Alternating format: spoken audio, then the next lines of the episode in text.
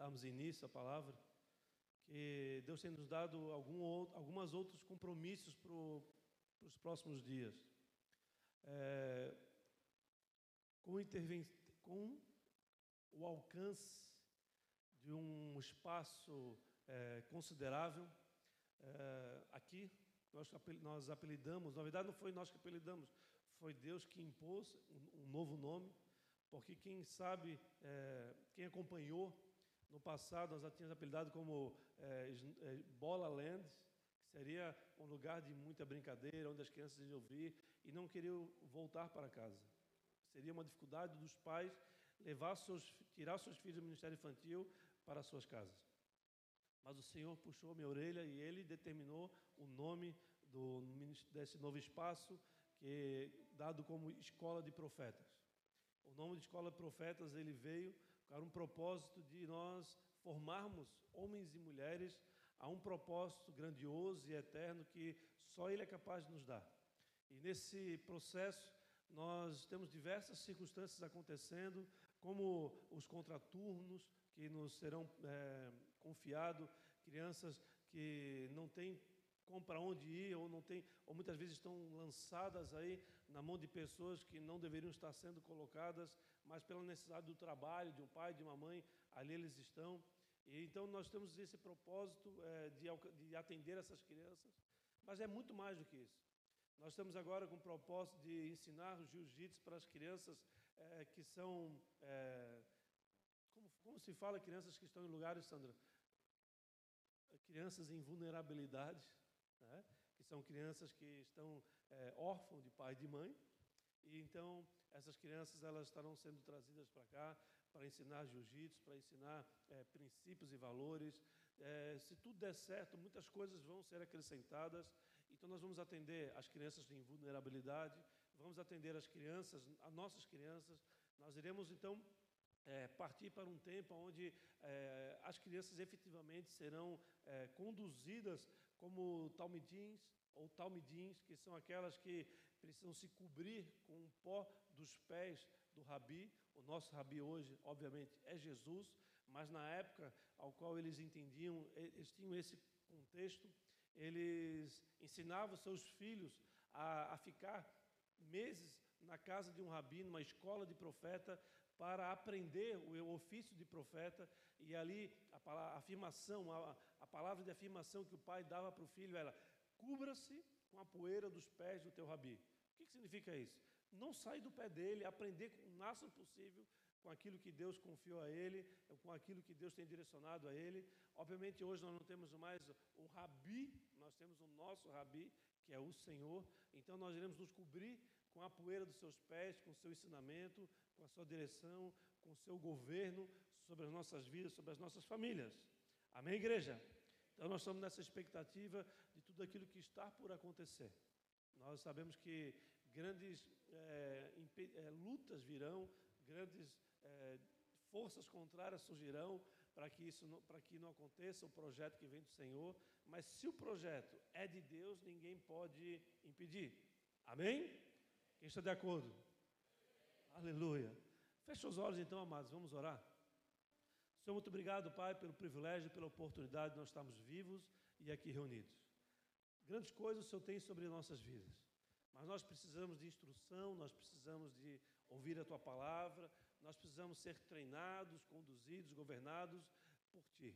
A tua palavra se manifesta em nós, a tua palavra tem poder de transformar, de restaurar, de curar. Nós estamos aqui então para que o Senhor se manifeste e se mova em nós e através de nós. Que a mensagem de hoje encontre corações ensináveis, corações que desejam ser conduzidos pelo teu querer e fazer o realizar que o Senhor tem sobre as nossas vidas. Grandes coisas nós estamos por viver, mas sabemos que o Senhor é aquele que é o detentor do, da condução do leme e é aquele que nos guia para esse local que somente o Senhor será capaz de nos conduzir e ali receberemos da tua parte. Que essa mensagem de hoje encontre eh, vidas sedentas e é assim nós possamos prosperar naquilo que o Senhor tem para as nossas vidas e desde já o peço vem nos guardando e nos protegendo para que tudo aconteça conforme teu querer nesta noite e assim possamos te honrar, te exaltar no nome que está sobre todo nome, no nome de Jesus. Amém. E amém. Pode dar uma salva de palmas para Jesus, amado.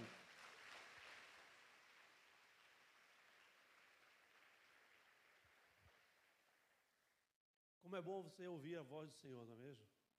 Quem, quem já ouviu a voz do Senhor, quem teve a, a, a certeza que foi Deus que ouviu, quem consegue identificar a voz de Deus é algo extremamente prazeroso. Hoje pela manhã eu acordei e estava nos afazeres, agora com duas crianças em nossa casa, ali por um período, e nós estávamos ali atendendo eles, então, e foi quando Deus me lembrou de algo. Me lembrou de um culto onde é, eu estava sendo é, liderado pela minha esposa no Ministério de Teatro da Igreja Bola de Neve, lá no Rio Tavares, e nós apresentamos uma peça de teatro. Nessa peça de teatro cabia a mim a figura de, cap, de um capitão do exército, de um exército da, da nação de Eritreia, uma nação que é considerada das mais cruéis em perseguir cristãos. E nessa peça nós tínhamos a, a tarefa de, a, de, de expor ou de fala de apresentar, mas tem um termo que os, atores precisavam apresentar essa peça e de, um deles era eu. E nesta peça tinha, existia a figura da Ellen Beham. Ellen Beham foi uma cristã, ela ainda está viva, mas está toda até hoje com várias sequelas do período, desse período que eu vou falar para vocês. Ela era uma jovem que se formou em duas universidades, era uma cantora, era uma cantora é, que é, adorava o Senhor no seio da igreja, na rua, pregava o evangelho na rua. E conforme a perseguição naquela nação eh, foi acontecendo, ela foi cada vez mais sendo perseguida, até o ponto dela ser presa e levada para um, uma penitenciária de, de alta periculosidade. Era uma penitenciária que era formada com containers. Então, era eles consideravam naquela, naquele local como se fosse o, o, o, o inferno em terra, porque era uma nação extremamente quente e eles ficavam armazenados em lugares é, Imagina um container no deserto, o calor que fica, né? Obviamente que eles não tinham ar-condicionado, não tinha ventilador ali dentro, então eles eram realmente massacrados, literalmente. E é, essa menina estava ali naquele local, presa por simplesmente adorar o Senhor, por ser cristã e por ser fiel e perseverar naquilo que Deus tinha confiado a ela. E ela, por muitas vezes, ela foi surrada, foi maltratada, violentada, golpeada com muitas muita força, conforme o testemunho dela fala. Eu fui golpeada muitas vezes, com muita força, e muitas vezes eu fiquei desacordada. E na, na última, na vez que eu mais sofri, que eu mais fiquei assim, é, quebrada e destruída, ela faz uma pergunta para o Senhor. Ela questiona o Senhor. E ela fala: Senhor, todas as coisas cooperam para o bem daqueles que creem em Ti, realmente? Ela faz essa pergunta. Por quê? ela, via, ela estava sendo surrada, golpeada, massacrada constantemente, simplesmente por amar a Deus. E ela faz essa pergunta: é verdade, Senhor? Tem certeza todas as coisas cooperam para o bem daqueles que creem em Ti? A resposta que Deus dá para ela, que ela revela no seu testemunho é: alegre-se por participar do sofrimento de Cristo. Na hora ela ficou assim, impactada, mas ela entendeu ela entendeu o grande propósito que é você servir o Senhor e participar daquilo que Ele nos confiou. No outro extremo, amados, nós podemos ver é, cristãos da mesma forma, só que cristãos amantes de si, cristãos que são cheios de si, orgulhosos, egoístas, completamente é, andando como se, é, se o, o propósito fosse a sua própria vida, o, o centro do mundo fosse o seu umbigo. Então, é, nesse mundo que vivemos, há extremos que são muito diferentes, completamente distintos. E diante desta, desta, desse cenário, o que foi que Deus falou comigo? Ele me falou três palavras.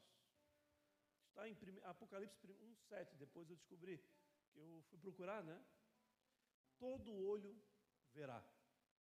Todo olho verá é um direcionamento de Deus para o fim dos tempos. que ele fala que no fim dos tempos todo olho verá aquilo que vai acontecer, que vai vir das nuvens. Ou seja, é uma palavra profética de revelação. Mas quando fala todo olho verá, representa que todos nós veremos. Mas como você pode ver algo acontecendo lá no Japão, sendo que é o outro lado do mundo, entendendo que a Terra é redonda, né? Obviamente. Mas é, como que todos nós veremos? A internet é este, é, é este meio ao qual todos nós poderemos ver algo grandioso acontecendo em questões de segundos. Então, o que Deus está falando comigo hoje é que nós estamos vivendo um tempo onde nós precisamos aproveitar a oportunidade que Ele nos dá de termos ah, um lugar como esse aberto. Nós temos um lugar como esse é, disponível para que nós possamos nos fortalecer, nos encorajar, porque vai chegar um tempo onde nós teremos que tomar decisões difíceis de serem tomadas, e não as decisões que nós tomamos nos dias de hoje, nos, nos nossos dias, nas nossas, no nosso trabalho, nossa casa e assim por diante. E nesse contexto simples que eu acabei de passar para vocês, Deus me levou a, um, a três capítulos de um livro, do livro de João, Evangelho segundo João. Esses três capítulos eles falam da, das últimas instruções que Jesus dá aos seus discípulos. São três capítulos extremamente ricos. E no 17 capítulo, nós temos um capítulo inteiro que é uma oração de Jesus, entregando a sua vida é, com fidelidade, com lealdade ao, ao Deus, Criador dos céus e da terra, ao Pai, ao Abba. E as últimas instruções é o título da mensagem de hoje. As últimas ou últimas instruções. No final dos seus dias, ele chama os discípulos. Ele chama eles e começa a falar para eles que era necessário que ele fosse, que em pouco tempo eles não estariam mais no meio deles, para que ele, ele assim que ele saísse de cena, Deus pudesse mandar para, para a presença deles um consolador, ou em outra versão, conselheiro, você utilizando o, o termo original, você pode extrair a informação de que esse conselheiro, esse consolador, ele é, na verdade, um estimulador. É aquele que, que faz você acordar de manhã para você fazer aquilo que é devido, aquilo que é correto. Aquele que move, aquele que se move na nossa consciência, no nosso coração, é aquele que podemos é, confirmar. Quem tem ouvidos, ouça. Amém? Ele afirma que para que, ele, para que um consolador pudesse vir, ele ainda fala assim que ele afirma sobre a necessidade de ir. Jesus faz essa afirmação para que o consolador venha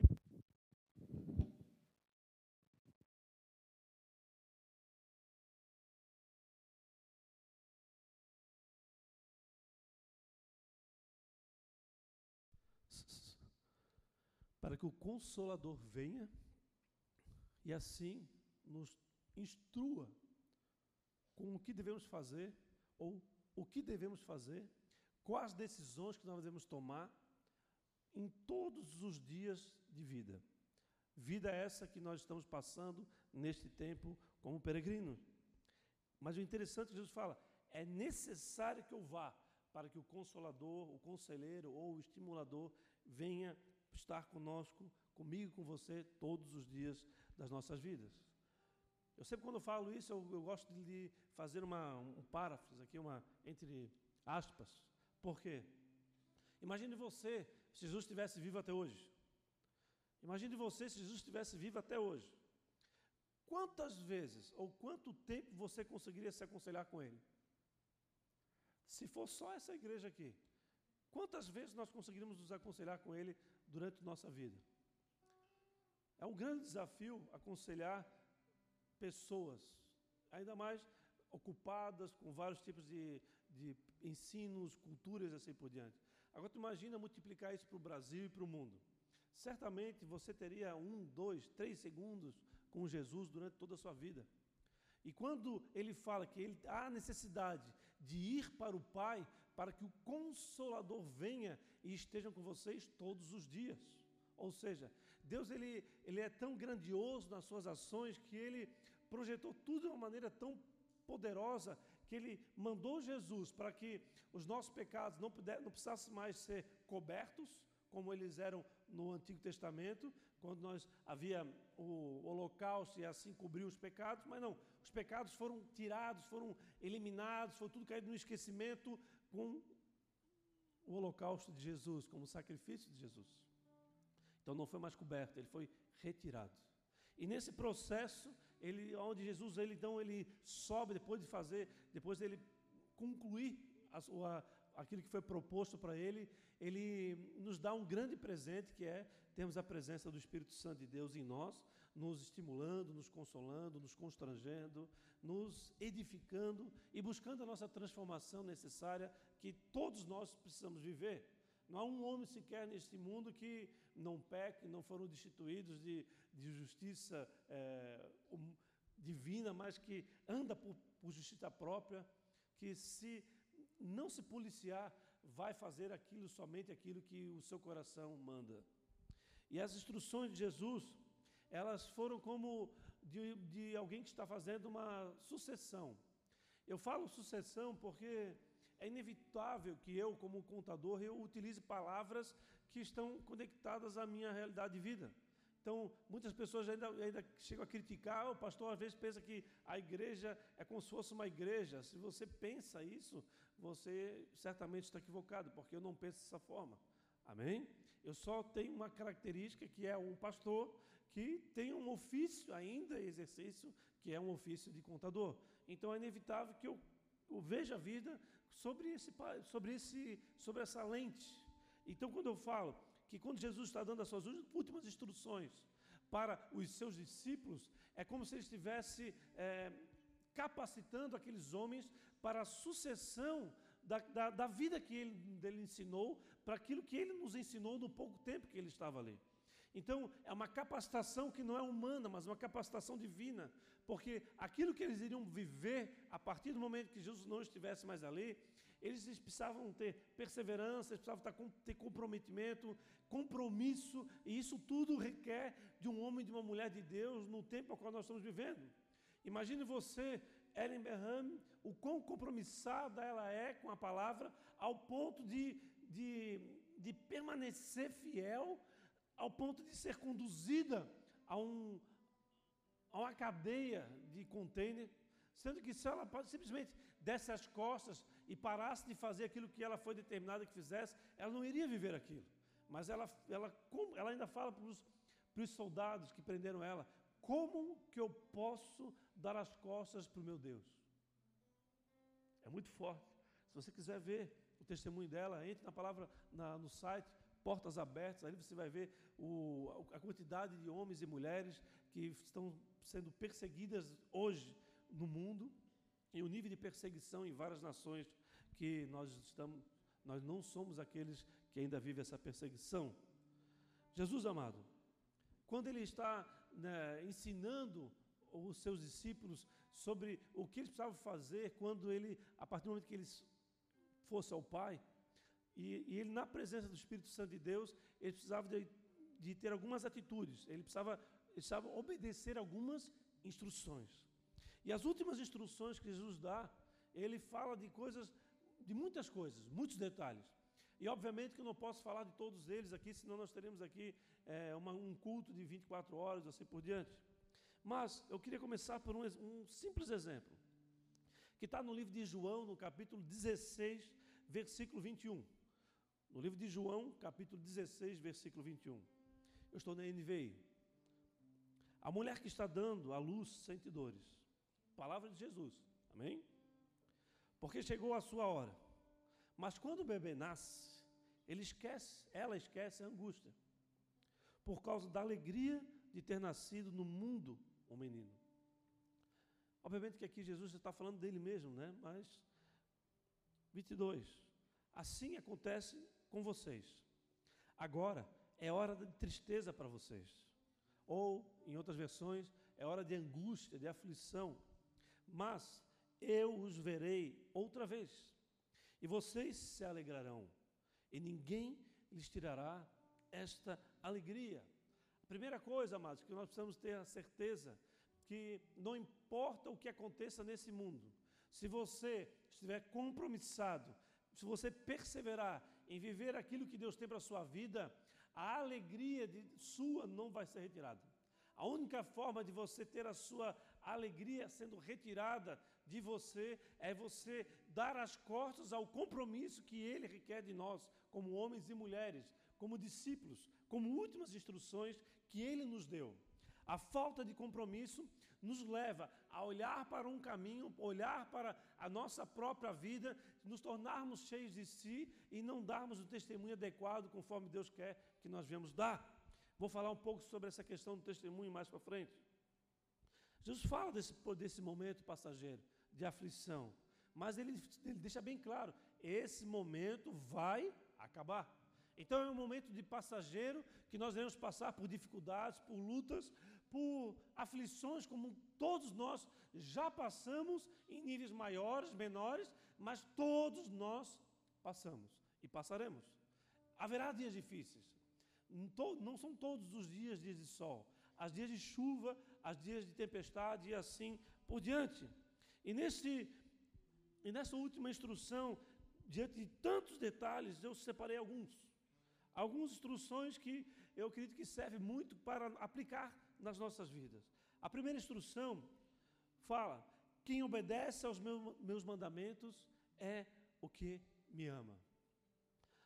Ao longo da reunião desses três capítulos, ele fala diversas vezes isso. Quem obedece aos meus mandamentos é o que me ama. É o que me ama. E ele não está falando que, que em obediência simplesmente, mas ele está falando sobre testemunhar o verdadeiro amor. O que significa isso? Significa que aqueles que estavam sendo capacitados a, avançar no legado de Jesus como sucessores dele, esses homens, eles precisavam expressar um amor verdadeiro.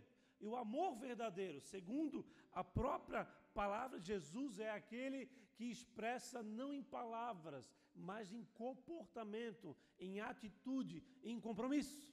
Então, se você é casado, se você vive falando para sua esposa, ah, eu te amo, eu te amo, eu te amo, mas vive deixando ela na mão, ou vive é, soqueando ela, ou vive maltratando ela, você é, não está com, praticando o verdadeiro amor. Amém? O verdadeiro amor, então, ele é revestido de compromisso e comprometimento e, e, muda o nosso comportamento. O nosso comportamento fala que se nós estamos em verdadeiro amor ou não. Lembrando, amado, que isso que eu estou falando para você é um desafio dado por Jesus para ele, para eles darem continuidade àquilo que ele exerceu, as ações que ele exerceu. Ele estava então ensinando aos seus discípulos para andarem como ele andou. Amém, igreja? Palavras jamais irão revelar o verdadeiro amor, mas os comportamentos, o compromisso seu com aquilo que você considera como devido de ser amado. No entanto, o comportamento, amados, de quem é, anuncia o verdadeiro amor por Jesus é um comportamento de quem está submisso à palavra dele. É inevitável que você exponha o verdadeiro amor por Deus, que você tenha sido impactado por ele, que você tenha ouvido a voz dele que você tenha, então, é, estando agindo uma maneira adequada, conforme Ele quer que você requeira, mas se você, assim você estiver vivendo, se você não estiver submisso à palavra dEle, você estará apenas declarando com a sua palavra, com a sua voz. A tua atitude não vai estar em compromisso ou alinhado, aliado ou alinhado, em alinhamento com a voz do Pai. Romanos 10, 17 fala: a fé vem pelo ouvir a mensagem. E a mensagem ela é ouvida mediante a palavra de Cristo. É interessante que o apóstolo Paulo, quando ele fala aos romanos sobre fé, ele está falando sobre, ei, ei, a fé, ela é acrescentada por ouvir. Ouvir. Mas por que, que ele está falando isso? Ele está falando diante de uma situação que eles estavam vivendo lá, onde havia muita palavra, mas havia pouco compromisso e o comportamento deles estava denunciando que eles não estavam comprometidos com a palavra que estava sendo ensinada por eles. E a igreja é, de Roma, havia muitos homens que rejeitavam a palavra de Deus. Por que, que ele, isso foi é, revelado por, pelo apóstolo Paulo? Simplesmente pelo, pela ideia ou pelo entendimento, pelo, pela instrução de Jesus de que se você verdadeiramente me ama, você obedece os meus mandamentos. Ou seja, aqueles homens que já estavam naquela, naquela época, naquele, naquela Roma antiga, eles, eles desejavam a palavra, eu chegava no lugar, oh, Pai do Senhor, irmão, em outros, em outros contextos, graça e paz, Pai do Senhor Jesus Cristo, irmão, com um linguajar de crente, mas as atitudes estão completamente baseadas no enriquecimento próprio ou no, em ouvir a um coração enganoso. E ele fala sobre isso, que a igreja que muitos rejeitaram, muitos rejeitam, como eu falei, não com palavras, mas simplesmente pela simples omissão àquilo que foi confiado ou por um comportamento completamente equivocado. Até aí eu acho que fica muito claro ao que Deus tem para nós nesse contexto. Portanto, amados, sabe de uma coisa, ou relembre algo. A fé, ela não vem do próprio homem, a fé vem de Deus. Amém? Quem guardaria a fé sem verdadeiro amor? Aí que está uma grande pergunta para esta noite. Quem guardaria a fé sem o verdadeiro amor? Guardar a fé é praticar e exercer aquilo que você ouviu e, da, e aquilo que você se submeteu baseado num chamado soberano e eterno na sua vida. A segunda instrução, o Espírito da Verdade. Em João 14, versículo 17, fala o seguinte: O Espírito da Verdade, o mundo não pode recebê-lo, porque não o vê nem o conhece. Mas vocês o conhecem, pois ele vive com vocês e estará com vocês. Mas vocês o conhecem, pois ele vive com vocês e estará com vocês. Irmãos, muitas coisas que nós cremos e muitas, maneiras, muitas atitudes que quem verdadeiramente está comprometido com o reino de Deus, elas, essas atitudes, esses, essas ações que nós tomamos, para o mundo é loucura. Nós somos loucos sobre o ponto de vista humano. Por quê? Porque o próprio Senhor garante isso. 1 Coríntios 1,18 fala: Pois a mensagem da cruz é loucura para os que estão perecendo, mas para nós que estamos sendo salvos é o poder de Deus. A mensagem da cruz é loucura, mas para muitos. E esses muitos são aqueles que combatem, são aqueles que perseguem, perseguiram Ellen Berram, perseguem muitos aí nesse mundo afora e estão, no, irão nos perseguir no futuro. É inevitável que isso aconteça. Por quê? Porque foi profetizado sobre nós, foi, há uma promessa que o mundo iria perseguir aqueles que são do Senhor, que são seus, como ele diz. O, o, o que vem do Espírito da verdade, amado, não pode ser conhecido pela carne, mas pelo Espírito que habita em você. Portanto, se você muitas vezes não consegue discernir aquilo que, que está acontecendo na tua vida, ou a atitude que você precisa tomar diante de algo que está acontecendo, você está agindo na carne. Mas quando você busca o Senhor e não toma atitude sem estar completamente certo do que é a vontade do Pai, aí sim você vai andar conforme o Espírito, o Espírito que habita em você em nós. No entanto, o maior inimigo de você agir ouvindo e seguindo aquilo que o Espírito fala ao teu coração, quem tem ouvidos, ouça, é a nossa razão ou a, o nosso intelecto. A razão ou intelecto ele é cruel, amado, com tudo aquilo que vem do céu. A razão e o intelecto ele é cruel com tudo aquilo que vem de soberano e sobrenatural de Deus sobre as nossas vidas. A razão, amado, é um caminho que nos leva para longe da capacitação da verdade. É um caminho que nos leva para longe do direcionamento de Deus nas nossas vidas. Quando nós agimos na nossa própria razão, nós andamos na carne.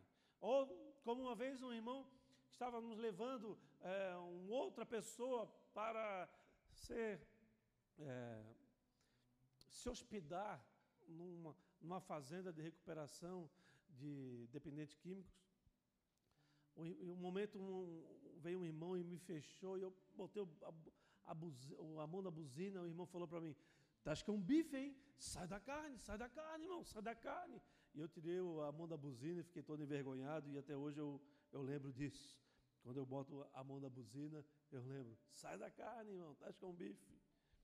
A razão, amado, e o intelecto, ela é cruel com aquilo que vem do céu.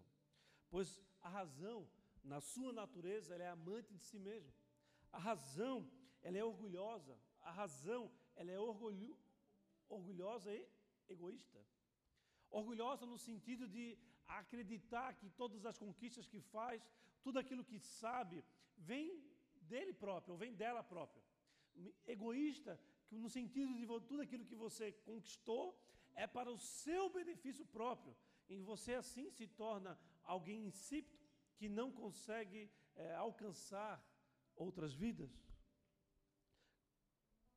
Quem manteria o grande legado de Deus? Ou quem manteria a sucessão do legado de Jesus sendo amante de si mesmo? É impossível. Terceira instrução: não os deixarei órfãos. Está lá em João 14, 18. Não os deixarei órfãos. Voltarei para vocês. Ou seja, o próprio Senhor deixou bem claro que Ele não vai nos deixar órfãos, no sentido de nós nunca andaremos sozinhos, sempre estaremos a, terá à nossa disposição aquele que pode nos consolar no dia mal, pode nos aconselhar no dia da dificuldade, da escolha, da, de tomar uma, uma, uma, fazer uma escolha, uma decisão, mas também de nos influenciar a tomar a decisão acertada. E essa decisão acertada, muitas vezes, passa pelo processo de sofrer o dano. E é incrível como nossa geração hoje, ela combate essa verdade. Nós temos a dificuldade de sofrer o dano, ou seja, sofrer o dano não pela igreja, mas sofrer o dano por Cristo.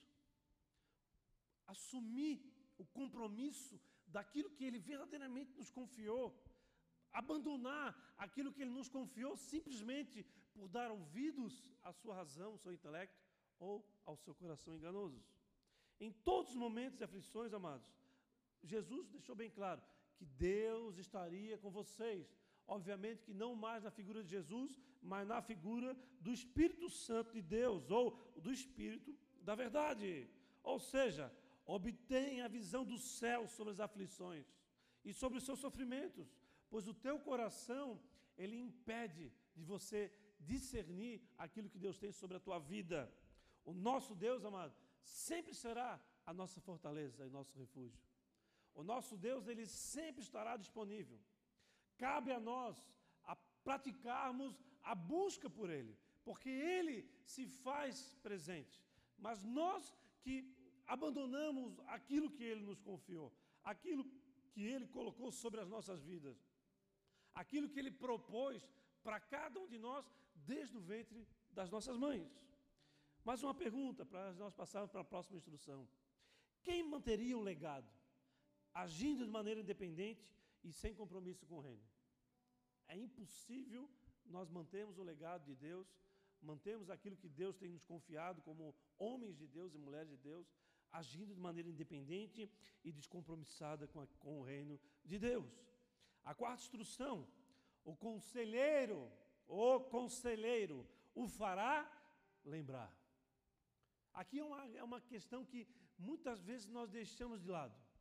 Nós a, entendemos, nós cremos, mas nós deixamos de lado. Nós deixamos de lado, mas por quê? Porque a tendência nossa é nós é, nos tornarmos amantes de si mesmo. O fato que, o, sabe, eu acredito que quando nós chegarmos no, no trono branco, no dia que o próprio Jesus irá nos julgar, quando nós chegarmos nesse dia, o, as redes de relacionamentos, eles vão ser uma, uma prova do que nós somos amantes de si mesmo. Porque as nossas redes de relacionamentos, elas tendem a falar mais de nós, expor a nós, expor aquilo que nós conquistamos, expomos aquilo que nós de bom nós vivemos, mas nós não falamos pouco, ou pouco falamos de Jesus, aquele que nos confiou a própria vida. O conselheiro o fará lembrar. Versículo 26 de João 14. Mas o conselheiro, o Espírito Santo, que o Pai enviar em meu nome, lembrando, é Jesus que está falando, amém? O conselheiro, o Espírito Santo, que o Pai enviar em meu nome, lhes ensinará todas as coisas, e lhes fará lembrar tudo o que eu lhes disse. O conselheiro, ele fará, vai fazer com que vocês possam ser ensináveis, capacitar, capacitar o coração de vocês a ser ensinável e vai lembrar de tudo aquilo que já falei sobre vocês. A grande questão é: você sabe aquilo que Deus já falou sobre você? Você conhece verdadeiramente as Escrituras?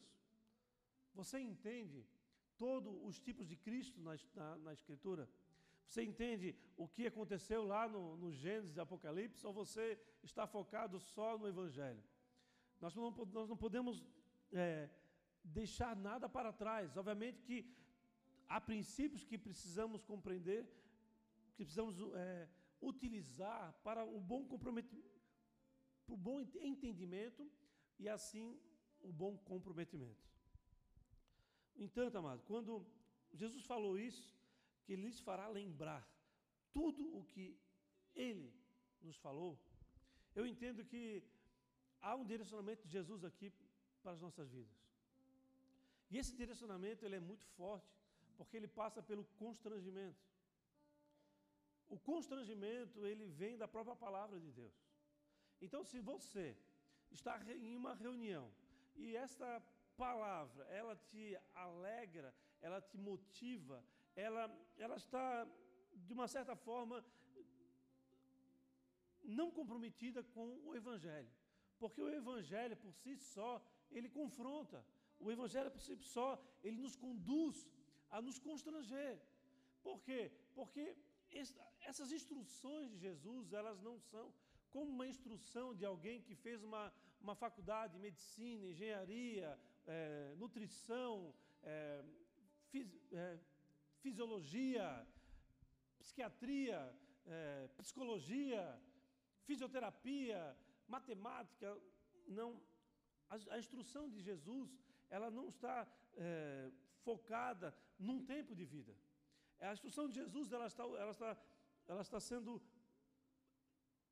exposta de uma maneira profunda para que nós possamos usar na nossa infância, na nossa adolescência, na nossa juventude, na nossa vida madura, no nosso trabalho, no nosso casamento, no nosso relacionamento com o filho, com o pai, com o patrão, com o governante, tudo, a, tudo que está faz parte da nossa vida, as escrituras ela têm abrangência.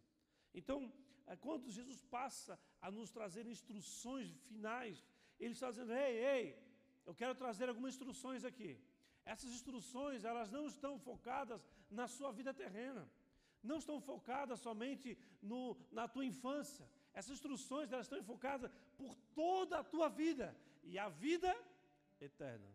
Então é muito mais amplo do que nós podemos imaginar. É muito mais amplo do que muitas vezes a nossa razão consegue entender. A nosso intelecto muitas vezes não consegue compreender como que Jesus, como que Deus é o eu sou.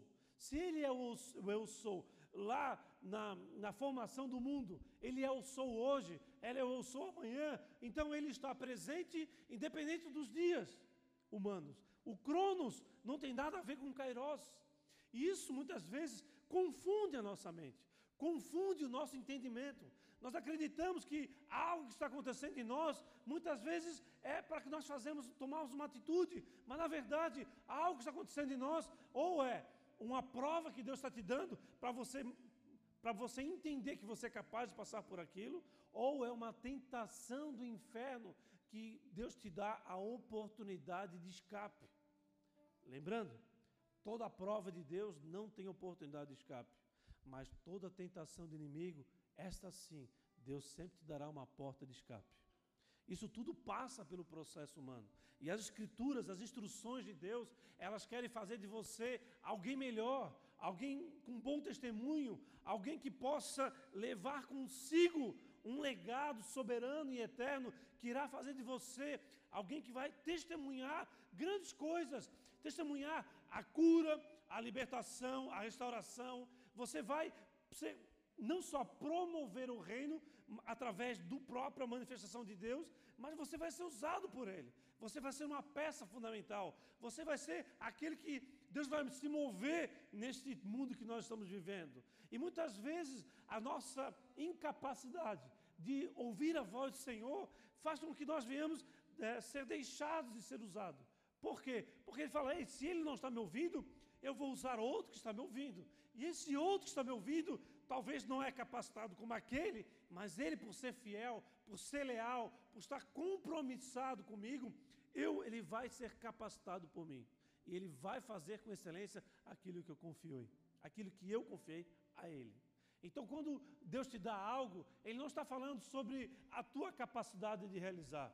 Ele não está falando sobre a, tua, sobre a cor da tua pele, sobre os teus, uh, os teus pensamentos, sobre as tuas ideias, sobre as tuas ideologias. Não está falando nada disso. Ele está falando, ei, eu te chamei para um propósito. E não importa a circunstância que você está, você será capacitado para fazer isso. E esse propósito que eu vou te conduzir, eu vou fazer com que você seja conhecido por você mesmo.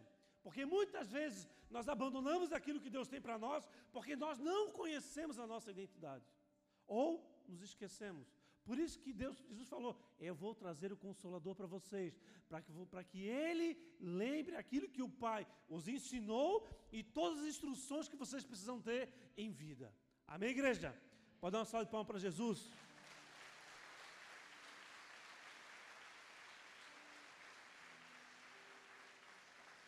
Se é para Jesus, podia ser melhor, não podia? Uhul!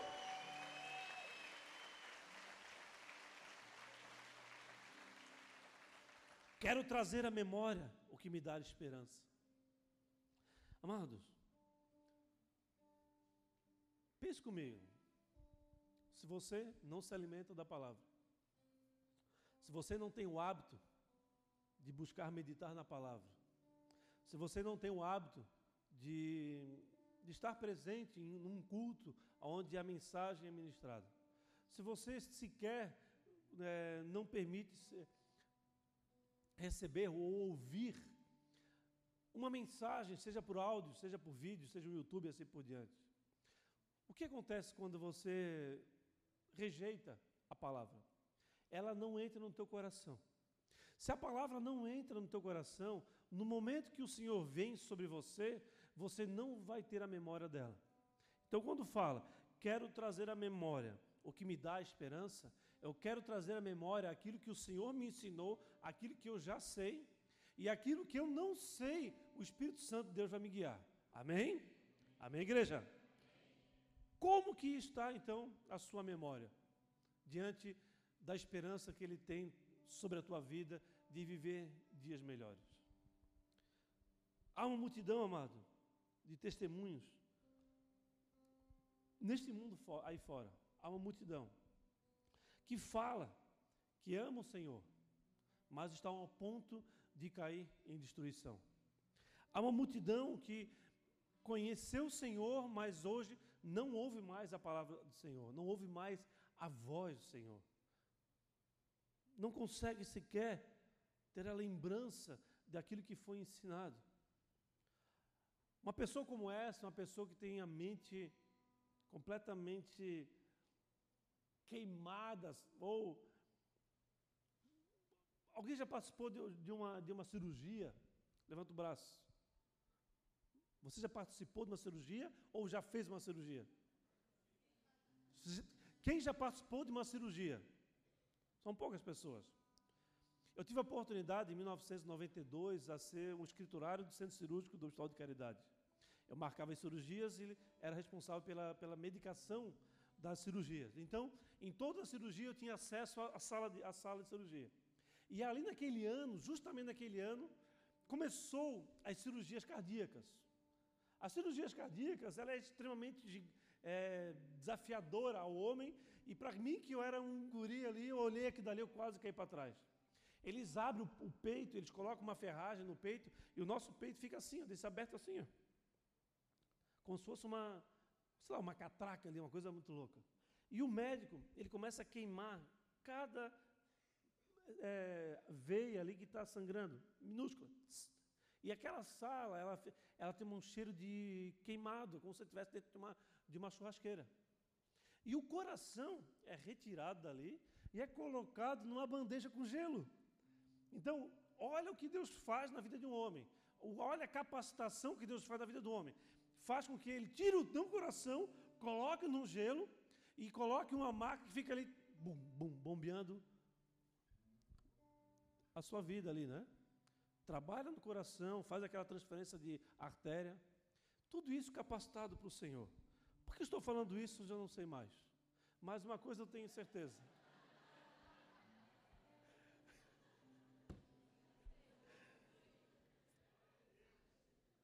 Estava falando sobre a mente cauterizada. E eu enrolei porque eu tinha esquecido a palavra cauterizada. A mente cauterizada é a mente queimada que é incapaz de sangrar na presença do Senhor. É capaz de ser sensível à voz do Senhor. E a mente cauterizada, ela não consegue lembrar daquilo que Deus falou com ela. Estão rindo, é? Eu que vivo, me, me vejo em apuros aqui, vocês que riem. Ai, ai. Glória a Deus, amados. Multidão de testemunhos que falam que que conhece o Senhor e que simplesmente por abandonar o compromisso. Eu tenho falado isso várias vezes aqui. Abandonar o compromisso que Deus nos deu. Ou abandonar a identidade de servo. Porque há um reino, um Deus que é composto de servos. E se você abandona a característica de servo, você não faz parte desse reino. E quando nós estamos inseridos num contexto que Deus nos, está nos conduzindo, um direcionamento eterno para, que é dado por Ele para nós, nós muitas vezes nós não compreendemos o que está acontecendo. Mas nós não precisamos e nós não devemos compreender tudo. Por quê? Porque se nós iremos compreender tudo, nós não iremos fazer aquilo que Ele nos chamou. E a gente age pela fé, a gente dá passos baseado na fé que Deus nos dá. Muitas vezes nós não sabemos o que vai acontecer, mas nós somos compromissados por Ele, nós submetemos a palavra dEle e nós entendemos o que Ele falou já conosco. Ele nos traz à memória aquilo que é necessário fazer ou a maneira necessária de agir num determinado momento, para que nós não venhamos a desonrar o Senhor, nós, o, o próprio Espírito Santo nos constrange. Então, aquilo que é errado, ele já fala, ei filho, vacilou. Não faz mais isso não, pede perdão, ou se arrepende, abandona essa ação, volta para mim aqui, ei, olha para mim, eu se arrependa, passe para as consequências, sofra o dano, mas siga em frente.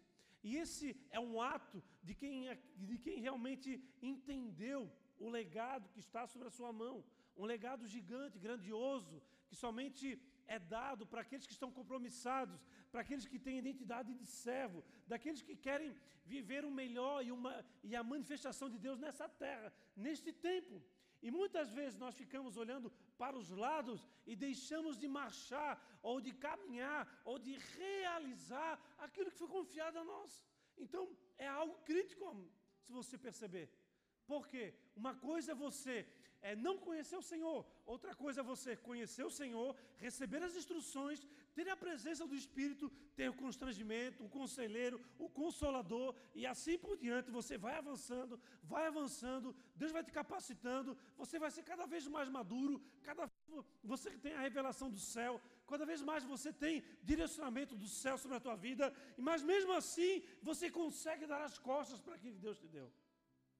Isso nada mais é de uma característica de quem não entendeu ainda que as instruções que vêm do céu, elas não têm a ver com esse tempo que você está vivendo. Ele tem relação com a tua vida e não a vida desse mundo caído, mas a tua vida eterna.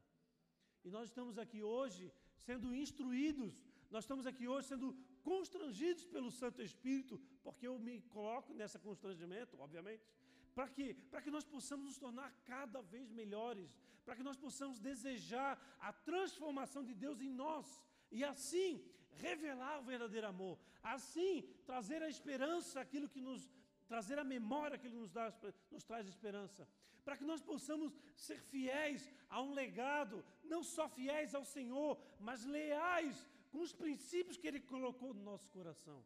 Amém? A razão humana, amado, conduz à desconexão com a voz de Deus. Andar pela razão humana, andar pelo intelecto humano, faz você desconectar. É como se fosse um plug de áudio que saísse, que diminuísse. É como se fosse. A...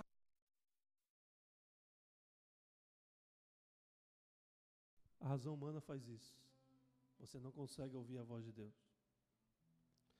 Você precisa trabalhar a razão para discernir as coisas desse mundo, mas você não pode impedir, fazer com que a razão impeça que você ouça a voz do Senhor, que você seja sensível à, à lembrança do Espírito Santo de Deus na sua vida, ao ensino de Deus, o Pai. E a voz de Deus vai te lembrar o que Jesus falou. A voz de Deus fala ao teu coração. Quem tem ouvidos, ouça. E essa noite eu entendo, amado, que há um chamado de Deus para nós, para nós vivemos a multiplicação de ações, de atitudes, de, de transformação da nossa vida. A transformação na sua vida, ela não é única, é uma multidão. Então, quando Deus fala em, em nós precisamos multiplicar, Ele está falando, ah, vamos fazer com que essa igreja seja de 5 mil pessoas. Quem dera eu, amado, 5 mil pessoas aqui dentro. É muito mais é, questões para serem resolvidas. Não é isso, não é isso a multidão de pensamentos, a multidão de escolhas que nós temos no nosso dia a dia. Ah, eu vou comprar um carro, tá? Qual? Qual empresa? Ah, eu gosto disso, disso, disso. Ah, mas eu gostaria de comprar um tal. O teu dinheiro chega lá? Não chega. Então, vai, qual o dinheiro vai, vai chegar onde? E assim nós vamos funilando, funilando. Tá, Senhor. Eu só consigo comprar um Fuca 74. Eu compro esse amarelo ou esse verde? Ou eu compro esse abacaxi ou eu compro essa azeitona. Deus vai te falar, querido. Deus responde um filho que está comprometido com Ele. Volte a lembrar do que lhe traz esperança. Volte a trazer à sua memória aquilo que lhe dá esperança.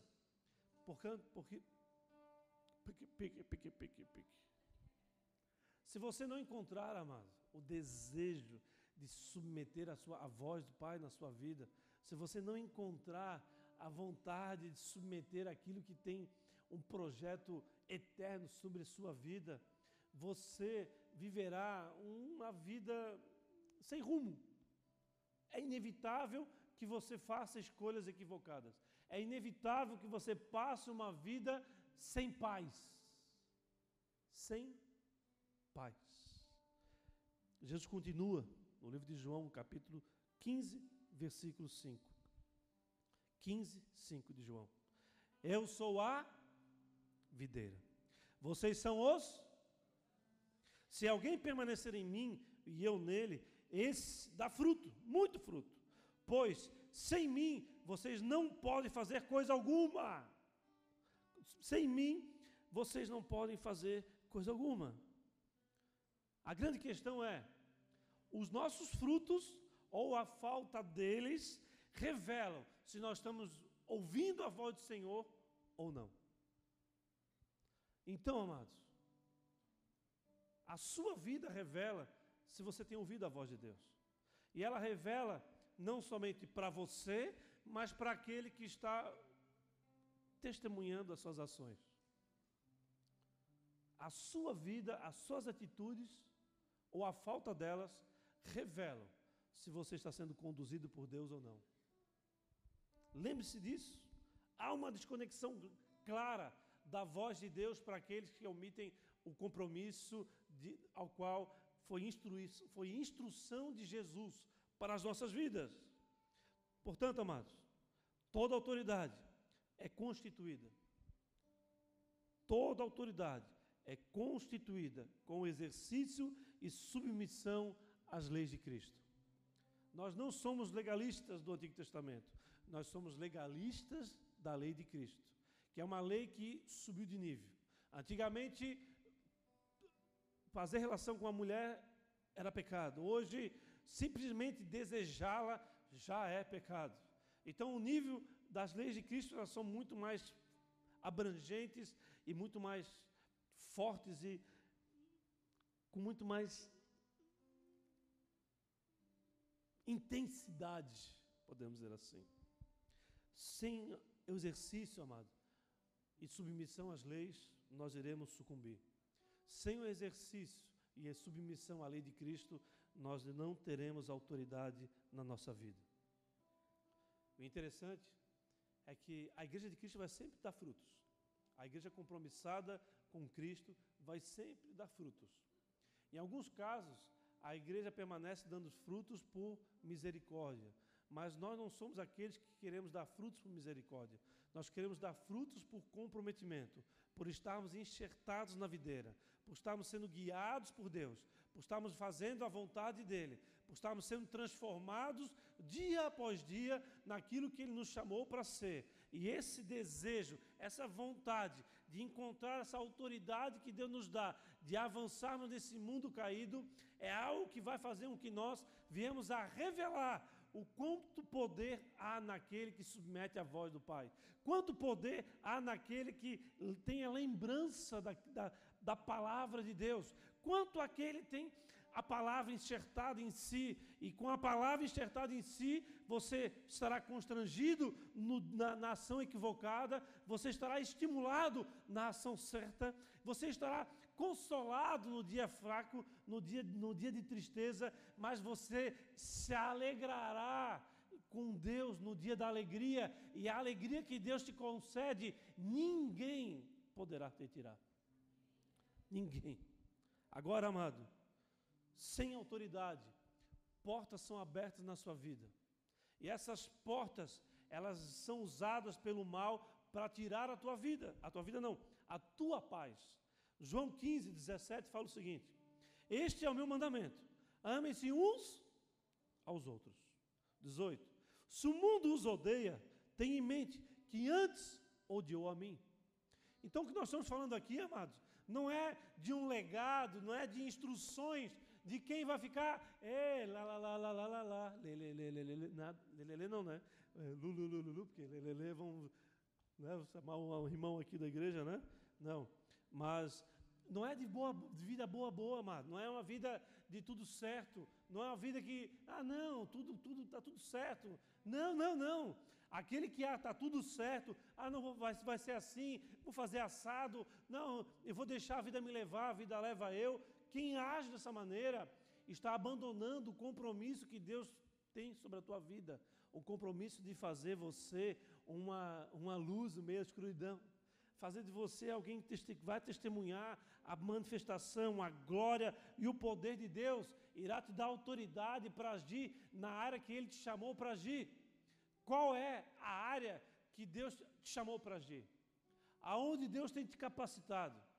Aonde estão as suas lutas, as suas aflições? Você tem conseguido ser fiel a Deus e leal aos seus princípios ou aos princípios que Deus colocou no teu coração? Faça, faça uma busca pela voz do Pai. Senhor, me direcione.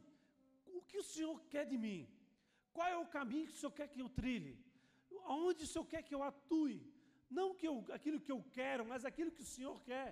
Eu quero fazer parte do sofrimento de Cristo, ou seja, eu quero dar continuidade à grandeza de Cristo no mundo, que entregou a sua própria vida para que muitos pudessem viver. Então, por nós pudermos ter recebido a vida, nós veremos dar a nossa vida a Ele. E quando nós damos a nossa vida a Ele, nós temos a nossa eternidade. Então, quando nós abandonamos o processo de Deus, o compromisso que Deus tem feito sobre as nossas vidas, e requer de nós que nos compromissemos a Ele, nós perdemos esse, esse ciclo de bênção, esse ciclo de encorajamento, esse ciclo de transformação que só Deus é capaz de nos conceder. Ninguém. Não há nenhum profissional nesse mundo que consiga conectar a tua infância, a tua juventude, a tua meia-idade, a tua melhor-idade, a tua velhice, a tua eternidade. Não há possibilidade de um homem atuar nesse contexto. Somente Deus na figura de Jesus, que é aquele que nos leva ao Pai.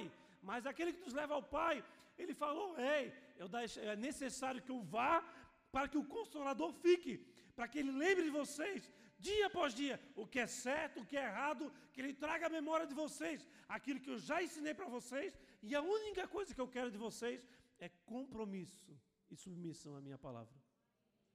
Amém? Pode dar um salve de palmas para Jesus, amado.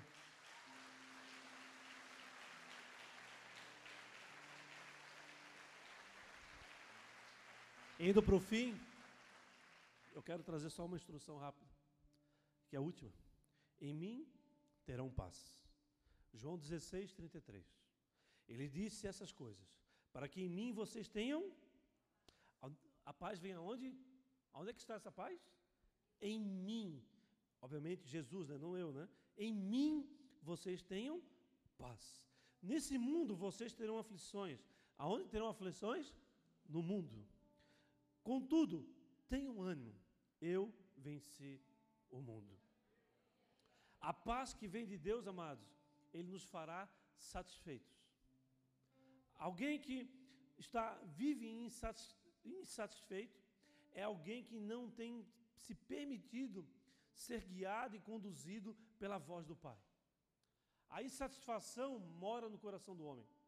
Eu diria que a insatisfação ela, é, ela, é, ela tem um gestor e esse gestor ele é a figura de um impostor que mora dentro de nós. Eu li um livro muito interessante que fala sobre isso, o impostor que dentro de nós, não me lembro no, o, o, autor. Ele fala de, no, de, que nós mesmos somos aqueles que combatem a, a manifestação de Deus em nossas vidas. E esse impostor que há dentro de nós, que é a nossa própria razão, o nosso intelecto, um coração enganoso, esse impostor, ele nos leva a nos tornar insatisfeitos independente das circunstâncias. Ah, eu tirei, eu fui promovido. Dez anos trabalhando para isso. Glória a Deus. Três dias depois, ah, não estou satisfeito, quero, quero ser agora diretor. Ah, eu comprei o carro da minha vida. Comprou o carro, um mês depois, já não lava mais o carro, já está insatisfeito, que é outro. Ah, comprei a casa da minha vida pintou de amarelo, fez, fez, fez o que queria fazer, móveis, terminou, ah, ela é pequena. Ah, o vizinho é muito chato. Ah, há insatisfação, há uma insatisfação que mora dentro de nós. E é o único lugar que te faz satisfeito é em Jesus Cristo. É o único que tem poder de fazer com que nós venhamos estar sentindo paz interior e nos conduzir a gerar frutos e frutos duradouros. Já essa insatisfação, amados, ela não gera frutos. Ela gera conquistas naturais, mas não gera frutos. Há uma fase da vida do homem, amado, que ele passa a fazer conquistas. Talvez os adolescentes não chegaram aqui ainda nisso, mas eu posso dar como testemunho meu. Amém? Eu passei por muitas dificuldades na minha juventude, usuário de drogas, aquela coisa toda. E eu não tinha dinheiro para nada, eu tinha que precisar de dinheiro para o pai, dinheiro para o pai, dinheiro para o pai, dinheiro para o pai. E nem sempre ele tinha dinheiro, porque ele também não era alguém que tinha dinheiro, tudo contadinho. E aquilo ali me gerava, ah, eu quero uma prancha nova, eu quero viajar para a Indonésia, era tudo sonho pequeno, de um adolescente natural, né? Mas é normal, não natural. No entanto, é, somente quando eu comecei a trabalhar, que eu comecei a ver a capacidade de fazer a minha aquisição daquilo que eu gostar, gostaria de comprar. Uma viagem, uma roupa, um carro, uma casa e assim por diante. E há uma fase de nossas vidas que nós passamos a fazer conquistas, mas conquistas materiais. E é justamente nesta fase que o inferno ele usa todas as forças para retirar a tua paz. É nesse momento que quando nós abandonamos o processo de transformação para ir atrás daquilo que nós queremos. E quando nós vamos atrás daquilo que nós queremos, abandonando aquilo que foi confiado a nós, nós passamos a nos tornar insatisfeitos, murmuradores. Nós passamos a andar por caminhos de intriga, de destruição, de desconexão. O que Deus quer de nós é, filho, eu irei te capacitar, eu irei te conduzir a fazer grandes conquistas, mas não abandone a minha voz. Não deixe de lembrar aquilo que traz esperança para você. Não deixe de lembrar as minhas instruções. Não deixe de lembrar aquilo que você é, aquilo que você foi chamado para fazer. E assim, as conquistas que você fizer serão duradouras e irão fazer você alguém satisfeito. Eu tenho um exemplo para encerrar. Quando eu estava meditando nesse texto, eu fechei os olhos para o Senhor, Senhor, mostra, me dá um exemplo aqui agora. E ele me fez lembrar de, dali das, das viagens missionárias de Paulo. E nas viagens missionárias de Paulo, tem uma delas que fala que o, eles chegando perto de uma ilha, eles pulam na água. Estavam desesperados no navio, mas eles pulam na água porque eles encontraram é, um lugar maravilhoso para estar. Mas quando eles chegaram lá naquele lugar, que aos olhos deles era um lugar maravilhoso para estar, a uma conquista que um sonho daquela madrugada, daqueles dias de inferno que eles viveram no navio, eles quando eles chegaram lá, eles perceberam que eles não conseguiam voltar para o navio. Onde eu quero entrar aqui? Que muitas vezes nós buscamos com todas as nossas forças realizar um sonho do nosso coração. Nós, muitas vezes nós trabalhamos arduamente por toda uma vida para encontrarmos um lugar de descanso, um lugar de paz. Mas quando nós, nós não fomos guiados por Deus, esse lugar que nós trabalhamos a vida toda para chegar lá, nós vamos estar, nós vamos estar lá, e quando nós chegamos lá, nós vamos olhar que a minha vida se encerrou. Eu não tenho mais condições de voltar para o barco. Eu não tenho mais para voltar para o lugar onde eu devia estar. Eu não tenho mais forças para ser guiado por Deus. Eu não tenho mais forças para voltar a ser aquilo que eu era. Eu era um navegador, eu era um, um tripulante de um navio guiado por Deus, um leme que era do Senhor. Passei por dificuldades, por tempestades. Jesus está no barco, glória a Deus por isso. Mas quando você dá as costas para aquilo que foi como confiado a você como legado divino e eterno, nós passamos a fazer conquistas, sim. Muitas pessoas fazem conquistas e muitas vezes grandiosas nesse mundo, mas em todas elas você encontrará insatisfação. Você nunca estará satisfeito. A insatisfação e estar satisfeito não é você estar ali. É, ah, não, agora eu, eu vou dar as costas para, para fazer as conquistas é, profissionais. Não é isso. Não é isso que eu estou falando.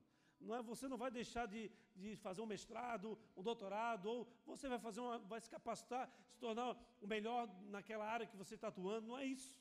Não é nada disso. É que você simplesmente vai fazer com todas as suas forças, botar todas as suas forças naquilo que você deseja, você vai se capacitar, você vai se tornar o melhor naquela área, mas você vai ser o melhor numa área que Deus jamais queria que você fosse o melhor. Ou numa área que você não vai conseguir levar ou se conduzir à eternidade, que é aquilo que tem de mais valor na tua vida, na tua história. A eternidade na presença do Senhor. Abandonar, portanto, o legado de Cristo, amado, ela se dá principalmente pela quebra de princípios. E esses princípios ele fala em deslealdade. Por quê? Porque a lealdade ela está baseada em princípios. Por exemplo, princípios da verdade. Você tem sempre que ser verdade, independente do outro. Você não tem. Ah, o princípio da verdade não parte de uma, de uma fidelidade. Ou seja, não é porque você está falando com uma pessoa que você vai ser verdadeiro. Você vai ser verdadeiro porque você é leal ao princípio da verdade. Amém? Agora, quando você tem um acordo, um contrato com alguém, nesse acordo, nesse contrato, você precisa ser fiel. Estão compreenderam? A fidelidade está ligada a Deus. A, a, lega, a lealdade está tá ligada aos princípios, aquilo que Deus colocou no teu coração. Amém? Então, quando nós abandonamos aquilo que Deus nos confiou, nós quebramos princípios. Princípios de prudência, de comprometimento, de ser servo, de fazer a vontade do Pai, independente das circunstâncias, e entendendo que Ele estará do nosso lado até o fim, e a alegria que Ele nos dá, ninguém pode roubar. Então, quando nós estamos forjados no Senhor, nós passamos a compreender que não importa o que aconteça, Ele tem o melhor para nós. Talvez você está passando pelo pior inverno da sua vida, mas logo depois verá a primavera. Logo depois verá os frutos do teu intenso trabalho. Logo virá os frutos da tua aflição, da tua angústia, do teu trabalho árduo. Ah, sim, trabalho árduo fala em recursos materiais também. Deus quer as bênçãos de você. Mas não esqueça, no momento que você está fazendo as maiores conquistas, é o momento que o inferno vai trabalhar para abrir portas na sua vida, gerar todo tipo de legalidade e assim arrebentar definitivamente com a tua identidade e te tirar do lugar de maior poder e autoridade na tua história, que é realizando aquilo que Deus te confiou. Amém? O conselheiro, amado, está disponível para mim e para você. O conselheiro, ele, ele tem poder de fazer você chorar, ele tem o poder de você, fazer você se arrepender, ele tem o poder de fazer um homem de três metros de altura se curvar diante da, aos pés do Senhor. O conselheiro tem o poder de pegar a razão humana e colocar em submissão à vontade do Pai. Decida fazer a vontade de Deus. Decida se submeter à verdade, à palavra eterna. Aquilo que traz esperança para você. Vai chegar um dia que você vai ser encontrado num grande desafio. E neste dia, a decisão que você tomar vai estar diretamente relacionada com o resto dos teus dias. E você pode, pela decisão que você tomar, abandonar literalmente o barco. Deixar para trás aquilo que Deus te confiou. Então, não brinque com aquilo que é eterno. Brinque com aquilo que você pode brincar. Mas aquilo que vem do céu, ele é muito mais forte que a razão humana é muito mais forte e maior do que a tua própria vida. Aquilo que Deus tem para realizar nesse mundo vai acontecer, querendo você ou não.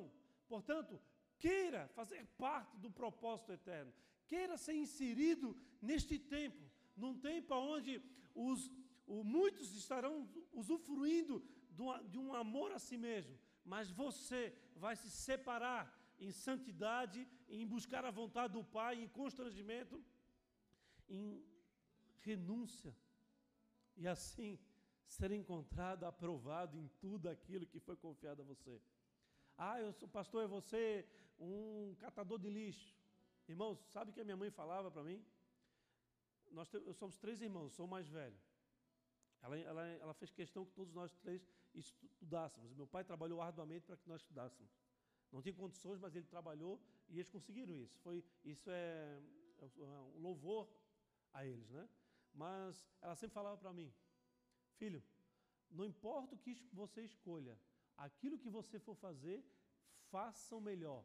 Se você escolher a ser um coletador de lixo ou um lixeiro, sei lá, não, não, se tem algum lixeiro que não me entenda mal, se não a, a tua profissão é, é bênção de Deus, porque senão nós viveríamos no lixo desse mundo, né?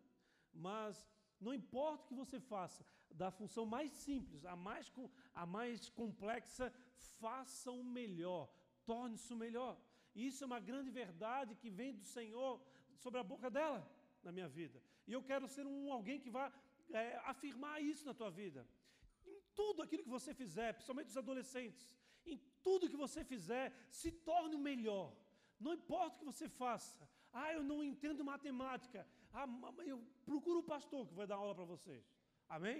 Ah, eu entendo português. Não procure o pastor, que o pastor não vai dar aula para você. Procura um pastor, alguém que, um professor de português. Ah, eu preciso fazer, aprender isso. Ah, eu quero muito aprender isso. Ah, ficar sem dúvida em alguma coisa. Vai aprender, vai desenvolver aquela área da tua vida. Você assim, você vai ser capacitado a viver a transformação diária. E essa transformação diária, certamente, é o maior milagre que Jesus pode fazer nas nossas vidas. É pegar um alguém quadrado, alguém um drogado, alguém participante de uma facção e o conduzir a uma ação, a uma profissão, a uma, a uma atitude nobre de um filho de Deus. Amém? Nesse mundo tereis aflições, mas em Jesus você terá paz. Uma paz que excede o entendimento. Que vocês possam ter paz nos seus dias, paz nas suas escolhas e que vocês possam usufruir da grandeza da manifestação de Deus na vida de um homem. Desejo com todas as suas forças a aprender aquilo que ele já falou para você, que está na sua palavra. Tem muita coisa que ele falou de você que está na sua palavra e muitas vezes você não sabe. Procure conhecer quem você é, quais são as promessas que estão sobre a tua vida, qual é o legado de Cristo sobre a tua vida, o que é um propósito eterno. Quais são as, as disciplinas espirituais que façam com que você esteja cada vez mais fortalecido? O jejum, a oração, a adoração, tudo que é, que é necessário para que você prevaleça em, em todas as, as, as aflições que o mundo pode apresentar para você, em todas as provas que Deus pode apresentar para você, ou em todas as tentações que o inferno possa colocar diante de você, e você, assim, estando capacitado, você vai dizer: eu não. Eu sou um filho de Deus, guiado pelo Santo Espírito. Ama Jesus e tem um Pai. E para Ele, em direção a Ele, eu estou caminhando. Glória Senhor. Se você quiser ouvir falar de Jesus, procure alguém, porque nem de Jesus eu falo para ti, porque eu não quero ser enlaçado pelo inferno. Você precisa definitivamente ter atitudes muitas vezes radicais, mas que irão garantir o lugar que você vai chegar. Amém? Fecha os olhos, baixa a cabeça.